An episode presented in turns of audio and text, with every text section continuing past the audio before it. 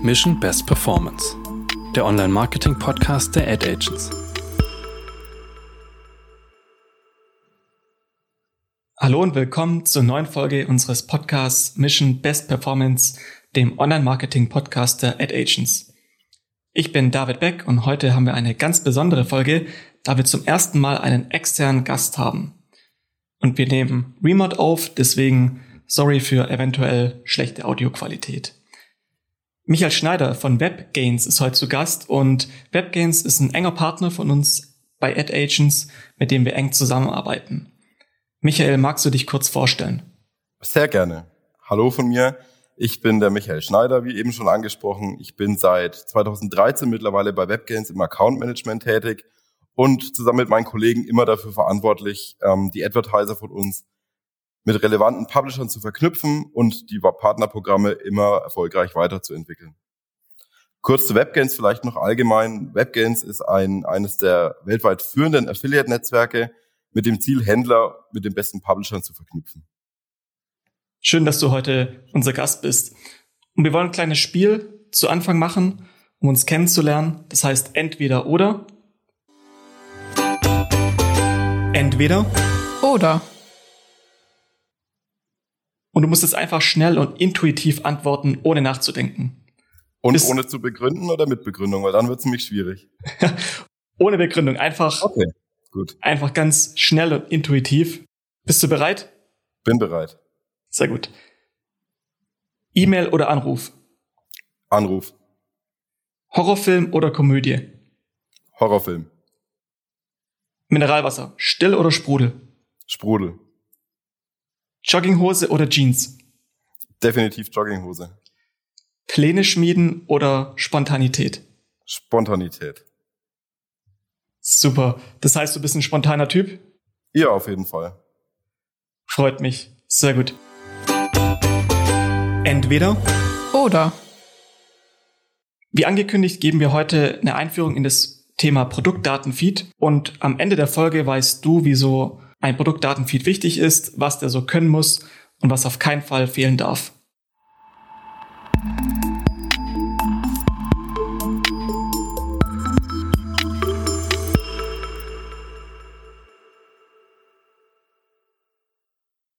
Okay, Michael, zur ersten Frage. Was ist eigentlich ein Produktdatenfeed und wieso ist dieses Thema so relevant? Ein Produktdatenfeed im Grunde ist eine Liste von Produkten, die in einem Shop enthalten sind, mit allen zugehörigen Eigenschaften und Attributen. Jedes Produkt, jedes Attribut hat eine eigene Eigenschaft im Shop. Jedes Produkt hat unterschiedliche Merkmale, jedes Produkt hat andere Zugehörigkeiten, sei es eine Kategorie oder sonstiges. Und ein Produktfeed soll einfach den Publishern die Möglichkeit geben, für jedes Produkt eine individuelle ID, eine individuelle Vorstellung zu bekommen, ohne im Shop weiter selbst recherchieren zu müssen. Weiterhin ist natürlich ein Produktfeed für jeden Advertiser unerlässlich. Ganz klar, für jeden Advertiser, vor allem mit ganz vielen Produkten im Shop. Denn jeder kennt's, Publisher haben auch die gleichen 24 Stunden wie alle anderen Leute auch. Und die Publisher haben keine Zeit im Shop nach allen Informationen zu suchen, die sie bewerben wollen. Darum ist ein Produktdatenfeed eben auch ein ganz normales Werbemittel, weil ein Produktdatenfeed genauso Sichtbarkeit generieren soll gegenüber den Publishern, gegenüber den Endkunden, wie ein ganz normales Werbemittel auch. Nur halt mit den ganzen zugehörigen Informationen in einem Produktfeed, die es einfach ermöglichen sollen, noch genauer zu streuen, noch genauer auszuspielen und alle Informationen im Banner eben zu enthalten, die benötigt werden, um die Produkte richtig darzustellen.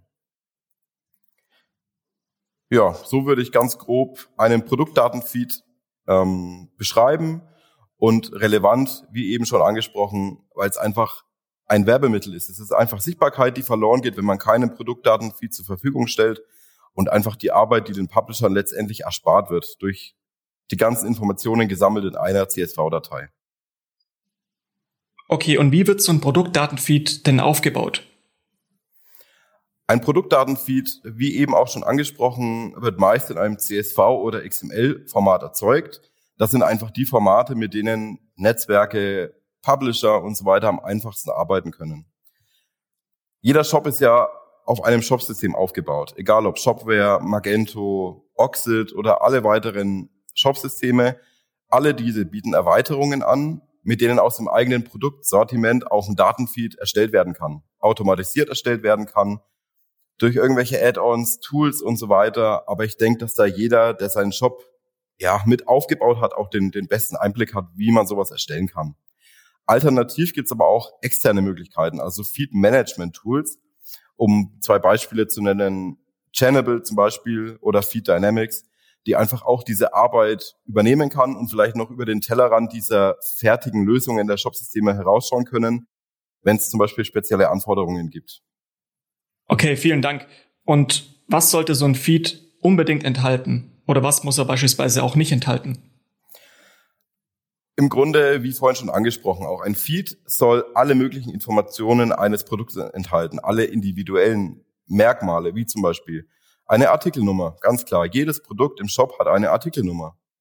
Genauso die Marke, ein Link zum Produkt, die Verfügbarkeit des Produkts, Lieferzeiten und ganz viele weitere Felder, die es natürlich auch immer wichtig sein können, wenn man bedenkt, man will sich einen Schuh kaufen als Beispiel. Was hat ein Schuh für Merkmale? Es geht um die Farbe, die Größe, die Form, vielleicht auch das Geschlecht, ob männlich oder weiblich, also ob der Schuh eher ein, einem Mann oder einer Frau zugeordnet werden kann.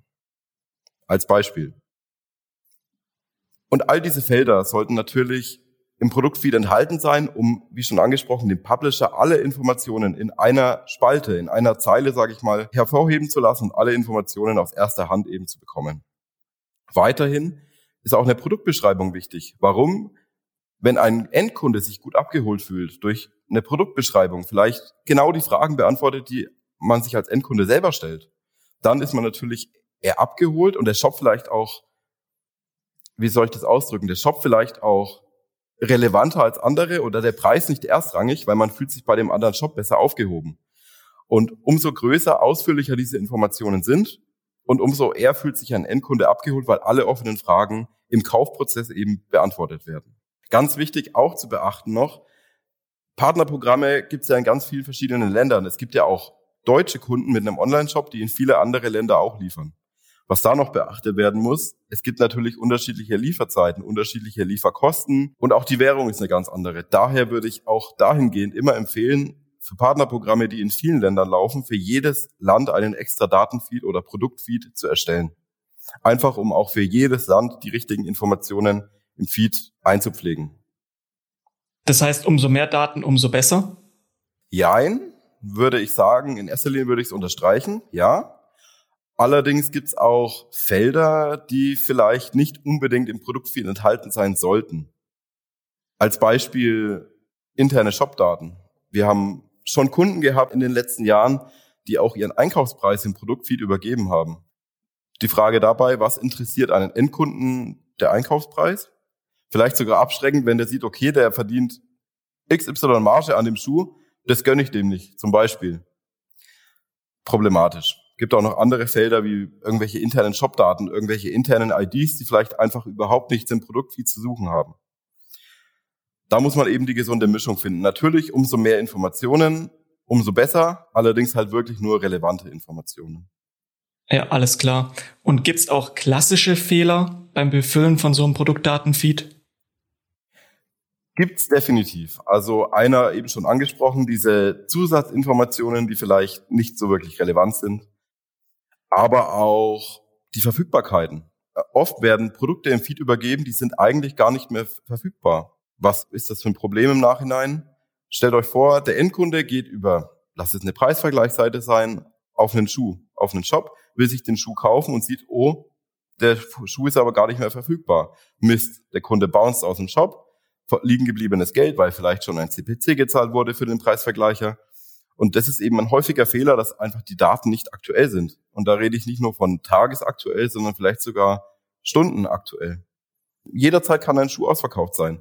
Oder auch ein anderes Produkt. Schuh ist jetzt hier nur ein Beispiel. Aber auch diese Größen oder Produkte, die dann eben nicht mehr verfügbar sind, sorgen dafür, dass ein Kunde oder ein Endkunde letztendlich auch aus dem Shop bounced oder wieder den Shop verlässt, ohne gekauft zu haben. Und das führt, wie eben schon angesprochen, vielleicht zu sinnlosen Kosten. Ein weiterer Fehler, der mir noch einfällt, ist der Dateiaufbau. Ein Produkt sieht, wie schon gesagt, umso größer, umso komplexer. Wir haben ganz viele Spalten, wir haben viele Felder. Wenn neue Spalten hinzugefügt wird, sollte man immer darauf achten, dass sie ganz am Ende hinzugefügt werden. Neue Attribute, Produkte, Spalten sollte man immer am Ende eines Produktfeeds hinzufügen. Ansonsten, wenn der Produktfeed nämlich schon steht und funktioniert und dann mittendrin, warum auch immer, Spalten durcheinander gebracht werden, kann sein, dass der ganze Feed nicht mehr funktioniert. Sorgt dann natürlich wieder beim Advertiser für mehr Aufwand, weil der ganze Feed muss wieder, ja, ich sag mal, zurückgerollt werden, der Feed muss wieder neu aufgebaut werden, eventuell sogar neu produziert werden oder erstellt werden. Und daher appelliere ich an die Advertiser, weil wir es auch relativ oft haben, bitte immer neue Produkte, Spalten am Ende hinzufügen. Ein letzter Punkt ist noch die Kanaloptimierung. Ganz wichtig, es gibt ganz verschiedene Kanäle im Affiliate-Marketing, die mit Produktdatenfeeds arbeiten. Da rede ich von Retargeting, da rede ich von Google Shopping, von Preisvergleichern, wie eben angesprochen, auch Preisproduktsuchmaschinen. All diese Publisher haben verschiedene Anforderungen an einen Produktfeed. Manche brauchen mehr Felder, manche brauchen weniger Felder oder Informationen. Und daher ist es eben ganz wichtig, dass der Feed für alle Kanäle optimiert ist. Das sind so die häufigsten Fehler, die, die uns auffallen bei den Advertisern, die, die häufig vorkommen. Und daher wären die mir jetzt spontan als erstes eingefallen.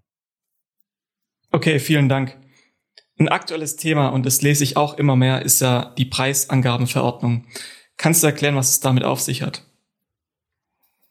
Gerne. Die sogenannte Omnibus-Richtlinie, wie sie so schön heißt. Wir sind in Deutschland, das heißt, da haben wir auch immer mit ja, Gesetzen und Anforderungen und rechtlichen Themen zu tun, ganz klar. Die Omnibus-Richtlinie, ganz vereinfacht gesagt, soll einfach für mehr Transparenz im Onlinehandel durch Anpassungen im Verbraucher- und Wettbewerbsrecht sorgen. Konkreter gesagt, soll die Richtlinie einfach nur festlegen, wann mit einem Streichpreis geworben werden darf und wann eben nicht. Stellt euch eine Rabattaktion vor. Ein Produkt ist vor einem Jahr gelauncht, was auch immer. Es ist super limitiert und sehr gefragt. Was passiert? Der Preis steigt natürlich am Anfang ins Immense. Wenn aber nach einem Jahr das Produkt vielleicht überproduziert wurde oder die Nachfrage nicht mehr so hoch ist, weil der Markt bedient ist, was passiert dann? Der Preis sinkt normalerweise. Und damit aber die Advertiser oder die Online-Shops allgemein ihre Produkte loskriegen, wollen sie natürlich mit einem Streichpreis arbeiten. Die wollen das Produkt relevanter machen, preiswerter, um auch viele Leute, die ja sehr preisgetrieben sind und Schnäppchen machen wollen, einfach um das auch prominenter zu platzieren, wird dann ein Streichpreis vielleicht kurz nach dem Launch angegeben. Bedeutet, der prozentuale Rabatt wäre ja viel, viel höher. Aber diese Omnibus-Richtlinie soll einfach festlegen, dass der Streichpreis maximal 30 Tage in der Vergangenheit liegen darf. Also wenn jetzt heute ein Produkt rabattiert wird, darf der angegebene Streichpreis maximal 30 Tage in der Vergangenheit liegen. Das soll diese Preisangabenverordnung oder Omnibus-Richtlinie festlegen. Okay, und was sollten Advertiser als Unternehmen, um damit richtig umzugehen? Du hast es ja teilweise schon angeschnitten. Genau, im Grunde sollte der Produktfeed einfach aktualisiert werden. Das sollte einen aktuellen Streichpreis auch enthalten, der maximal 30 Tage in der Vergangenheit liegt. Mir ist auch ganz klar, das ist nicht so einfach für viele Kunden, weil es einfach zeitintensiv ist. Man muss natürlich irgendeine Lösung finden. Vor allem auch die Shopsysteme müssen eine Lösung finden, um das eben, um den, um das Feld Streichpreis so darzustellen, dass es maximal 30 Tage in der Vergangenheit liegt. Ist es auch sinnvoll, vielleicht für die Advertiser diesen Streichpreis erstmal zu entfernen aus dem Produktfeed, solange es keine Lösung gibt, die zeitsparend ist und nicht viel manuellen Aufwand in Anspruch nimmt, der vielleicht gerade gar nicht da ist oder diese Zeit einfach nicht da ist. Gleichzeitig muss aber auch mit dem Shopsystemhersteller gesprochen werden. Natürlich muss der Shopsystemhersteller, wie eben schon angesprochen, auch darauf reagieren. Der muss eine Lösung finden, wie das einfach für den Advertiser vielleicht schon beim Datenfeed-Export nur mit dieser 30-Tage-Frist korrekt ausgespielt werden kann. Und da ist noch viel Arbeit von allen Seiten zu machen, damit quasi die technische Lösung dafür geschaffen ist, um das valide und sauber zu übergeben. Nochmal eine Zwischenfrage dazu. Du hattest vorhin auch gemeint, bei diesen klassischen Fehlern, die Aktualität ist ein sehr wichtiger Punkt und du hast es gerade nochmal angesprochen. Gibt es von dir, von euch einen Vorschlag, wie oft sollte so ein Produktdatenfeed aktualisiert werden? Mehrmals am Tag, jede Stunde? Ja, genau wie du meintest. Ich habe es vorhin schon kurz angesprochen. Also bei uns im, im Netzwerk Webgains wird ein Feed automatisiert einmal am Tag aktualisiert. Es gibt aber auch Online-Shops, die vielleicht tagesaktuell ganz spontan irgendwas ändern müssen. Sei es der Wettbewerb, die Konkurrenz zieht oder legt irgendwie vor, rabattiert von jetzt auf gleich ein Produkt um 50 Prozent. Natürlich muss man danach ziehen. Bedeutet, es muss eine Lösung dafür geschaffen werden, dass die Datenfeeds auch mehrmals am Tag aktualisiert werden können. Wir bei uns im Netzwerk, wie eben angesprochen, machen das standardmäßig einmal am Tag, hätten aber manuell die Möglichkeit, jeden Feed eines Partnerprogramms manuell noch ein weiteres Mal am Tag anzustoßen. Okay, Michael, und wie sieht die Zukunft von Produktdatenfeeds eigentlich aus? Das ist eine sehr spannende Frage. Ähm, da ich jetzt kein Techniker bin, kann ich da auch nicht allzu viel sagen. Was ich aber sagen kann, wir haben ganz oft von der Aktualität des Produktfeeds gesprochen. Es soll in Zukunft auf jeden Fall möglich sein, dass sich Publisher zu jeder Zeit, zu jeder Sekunde per API einen Realtime-Feed ziehen, also herunterladen kann. Bedeutet, wir haben nie wieder das Problem mit falschen Größen oder nicht mehr verfügbaren Größen, mit, mit Produkten, die nicht mehr verfügbar sind, sondern wenn wirklich die Möglichkeit gegeben ist, dass sich die Publisher zu jeder Sekunde den Lifetime-Feed, also den aktuellsten Feed, der möglich ist, ziehen kann, dann haben wir das große Problem schon mal aus der Welt geschafft. Ganz klar ist auch, dass die Netzwerke und auch Advertiser und auch Publisher dafür noch eine Menge Vorarbeit liefern müssen, weil die API, die muss natürlich vom Netzwerk entwickelt werden, aber der Kunde oder die Kunden, es muss eine Lösung für die, für die Advertiser zur Verfügung gestellt werden, damit sie quasi auch die Feeds zu jeder Sekunde aktuell an uns oder auch an die Publisher übergeben können. Und ich denke, diese Realtime-Feeds per API ist so der nächste große Schritt, aber da muss noch eine ganze Menge Vorarbeit geleistet werden. Okay, vielen Dank. Kannst du zum Schluss nochmal zusammenfassen, welche Punkte die wichtigsten für einen optimalen Feed sind? Gerne. Also im Prinzip sind es drei Schritte zum optimalen Produktfeed, die immer beachtet werden müssen. Der erste Schritt, die Qualität des Feeds ist entscheidend. Immer ganz wichtig, dass die Produktdaten, also die Qualität aller Produktdaten aktuell ist, richtig gepflegt ist und auch einfach für den Publisher, sich die richtigen Informationen zu ziehen. Also es muss übersichtlich sein, es darf kein Durcheinander sein und der Publisher muss auf den ersten Blick wirklich die Felder erkennen, die er auch sucht. Der zweite Schritt, für jeden Kanal den richtigen Feed. Wie vorhin angesprochen, wir haben ganz verschiedene Kanäle, die mit Produktfeeds arbeiten, von Retargeting über Preisvergleicher, über Produktsuchmaschinen. Und deshalb muss der Feed wirklich für jeden Kanal richtig optimiert sein. Alle wichtigen Informationen enthalten. Das führt auch zum, zum Schritt drei, also zum letzten Punkt, wo ich sage, ein regelmäßiges Feed-Audit ist ganz wichtig. Der Feed muss regelmäßig geprüft werden. Am besten täglich. Er muss jederzeit aktuell sein wo ist Optimierungsbedarf? Gibt es vielleicht bei, den, bei der Konkurrenz irgendwelche Felder, irgendwelche Ideen, die wir auch übernehmen können? Und da muss definitiv auch von den Advertisern die Zeit hergenommen werden oder sich die Zeit geschaffen werden, um alle Optimierungspotenziale auszuschöpfen. Ich würde sagen, mit diesen drei Punkten, wenn man die immer beachtet und natürlich, wie wir alle, man muss sich immer stetig weiterentwickeln und so ist im Produktfeed eben auch aufgebaut. Es geht immer nur durch Optimierung, Zeit, die dafür benutzt wird, Zeit, die dafür in Anspruch genommen werden muss. Und dann, denke ich, ist man mit dem Thema Produktdatenfeed auch gut aufgestellt. Ja, wunderbar. Vielen Dank für die Einführung ins Thema und die guten Tipps. Und danke, Michael, dass du heute zu Gast warst bei uns und das Thema Produktdatenfeeds näher gebracht hast. Sehr gerne. Ich bedanke mich auch und hat mir auf jeden Fall sehr viel Spaß gemacht. Vielen Dank. Und wenn auch du da draußen Fragen oder Themenvorschläge hast, freuen wir uns über deine Mail an marketing at ad-agents.com. In zwei Wochen erscheint die nächste Folge von Mission Best Performance. Wir freuen uns, wenn du dabei bist.